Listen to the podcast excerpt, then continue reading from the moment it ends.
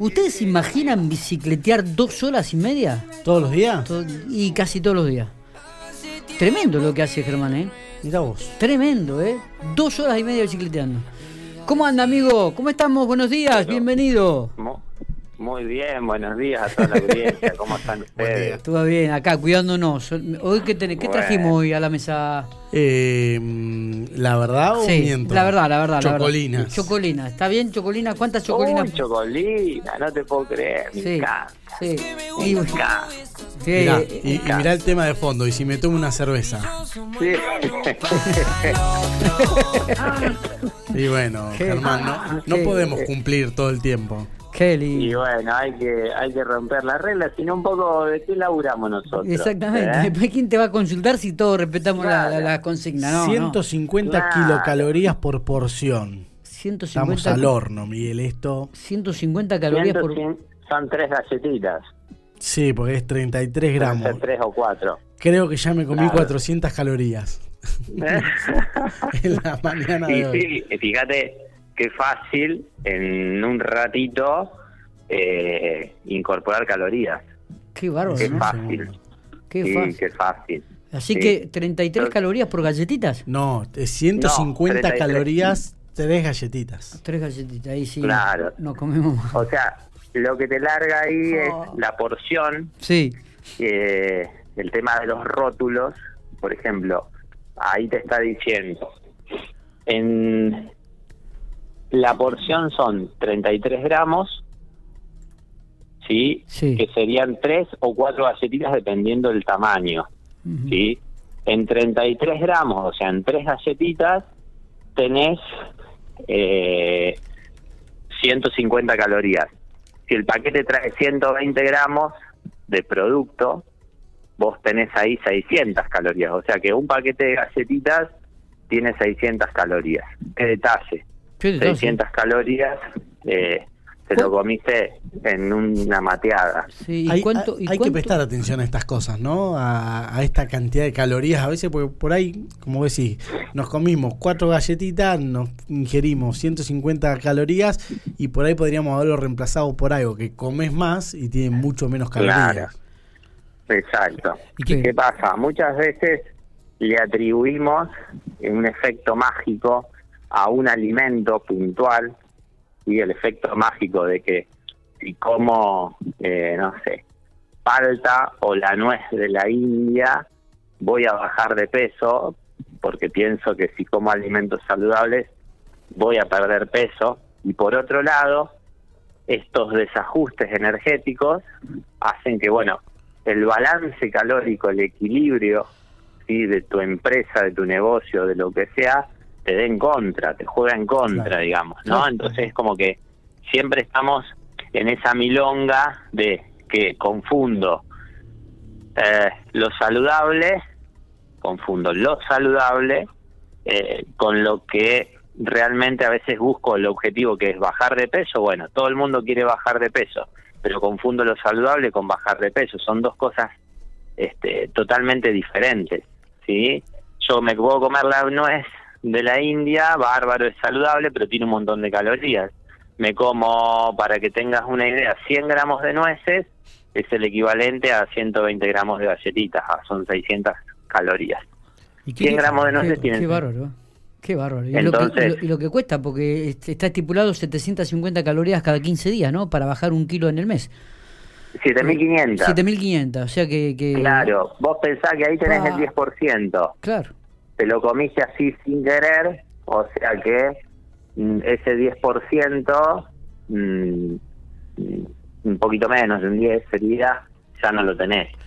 Por ese desajuste. claro, Pero a pero, veces ese desajuste tiene que ver con, con tomar la decisión de la compra en el súper. Y esa compra en el súper tiene que ver con que si fuiste antes o después de un almuerzo. Si vas después de un almuerzo, seguramente vas a comprar menos. Fíjate, todo, como todo tiene que ver con todo. es verdad eso. A lo que voy ¿eh? es, a lo que voy es, eh, qué loco, porque a veces cuando hablamos de dietas y de bajar de peso, la gente mira, ah, sí, esta es la dieta, bárbaro, pero el detrás de la dieta hay un montón de cosas que la están que la están determinando, desde la compra, desde si vivís solo, vivís en pareja, vivís con hijos, vivís... Ta, ta, ta. Son un montón de factores, entonces, las dietas son fantásticas, pero después la realidad, el, el cuadro, el... el, el, sí, la vida de todos los días. lo cotidiano, digamos, te lleva a que a veces cuesta, se complica un poco, ¿no? Totalmente. Porque o no pude, porque pude ir más tarde, porque fue a la hora que pude ir, por por miles de cosas, entonces, por miles de factores, entonces eso termina afectando en que si vos comiste sano o no comiste sano, sí, no importa tanto, pero sí importan esos otros factores que están modificando el balance calórico, el balance energético. Eh, eh, en algún momento vamos a tener que hacer una lista de alimentos que uno podría ir a comprar al supermercado y que servirían para hacer, que aparte serían muy nutritivos y que además servirían para hacer una, una dieta, Germán. Exacto, sí, eh, sí, sí es muy simple. Que, que inclusive, sí. yo se los digo siempre, a ver, vos, leche, pan, leche pan y podés usar miel, podés usar un dulce y ya está, tenés desayunos y meriendas resueltos. Leche, pan, nada más, simple, sin volvernos locos. Obviamente, después está el quesito este, el quesito aquel, pero si queremos abaratar o queremos buscar economía para por una cuestión de que, que sea para todo el mundo, si te compras un litro de leche, te compras un kilo de pan te lo tostaste y ya tenés gran parte del desayuno y la merienda resuelto. El gran problema hoy por hoy no pasa en la disponibilidad. Yo creo que si nosotros nos ponemos a, hacer un análisis retrospectivo, podemos ver. Sí. Cuando teníamos, no sé, 5 o 6 años, en mi caso, ¿no? Hace 30 años atrás, ¿qué pasaba? Eh, tomar un vaso de coca era una botella de coca repartida entre todos los hermanos. ¿sí? Hoy por hoy te podés comprar una coca todos los días. Entonces, ¿qué pasa? Yo creo que no es una cuestión hoy por hoy económica, ni sí creo que tiene que ver con una cuestión de falta de conocimiento y de falta de voluntad. A veces el desconocimiento te lleva a hacer ese tipo de compras eh, y un poco la falta de voluntad en decir, pucha, pero esto es más rico, sí, bárbaro, es más rico, lo como y me volví adicto y después no lo puedo dejar. Eh, pero considero de que no pasa tanto por eh, si lo tengo o no lo tengo, pasa más que nada por la voluntad. Lo que pasa es que la voluntad tiene que ver también con todo, ¿no? Por ejemplo, con dice, che, tengo la, voluntad de salir a caminar todos los días, frío, calor y, salir a caminar todos los días. O sea, eso, también es un ejercicio de la voluntad, ¿no? La, voluntad yo la entreno, Miguel. Y sí, obvio, claro. Hay que entrenarla. Vos sabés que cómo se entrena se entrena, es, difícil. Yo trabajo con esas cosas, con, con mis pacientes y demás, también lo aplico para mí, obviamente, ¿no? Y digo, fa, tengo que hacer esto, mm, no tengo ganas. Dale, activo, activo el poder de decisión, activo un par de mensajes químicos en mi cabeza, digamos, ¿no? Un par de preguntas me hago y tac, eso ya me saca del estado de confort, de la zona de confort. Eh, yo digo que todo esto vino a, todo este panorama COVID vino a mostrar la voluntad de cada uno. El que tiene voluntad siempre queda un poquito mejor parado ante la crisis, ¿no? Eh, es verdad, es verdad. Cuántas cosas, ¿no? Que estamos reflexionando más allá de, lo que tiene que ver con lo alimentario, ¿no? Y es difícil. Es difícil, es complicado, es difícil, es difícil. Es, es, difícil. a ver, es un poco determinante. Cuando yo les digo no es la dieta, a ver, no es la dieta, es uno. La dieta ayuda, obviamente, yo como nutricionista tengo que promover eso, ¿sí? Pero no pasa todo por la comida. Hay muchos otros factores que terminan este, influenciando. Vos podés estar con el mejor nutricionista del, no sé, del mundo y con un profe de la facultad que decís este tipo es un crack, un genio, y no bajar de peso porque vos no estás preparado, porque no estás motivado, por un montón de factores, ¿no? Yo creo que el poder de decisión es el antes y el después. Muy bien. Marcos, ¿querías hacer alguna pregunta? ¿Estabas ahí pensando? Sí, estaba pendiente. Pasa que me quedé con el tema de la leche, porque vos decías leche y pan. Eh, a veces uno se queda mirando en la góndola. ¿Qué es lo que hay que tener en cuenta a la hora de comprar la leche? Porque uno a veces se va por las primeras marcas, a veces eh, no, no, está esa primera marca.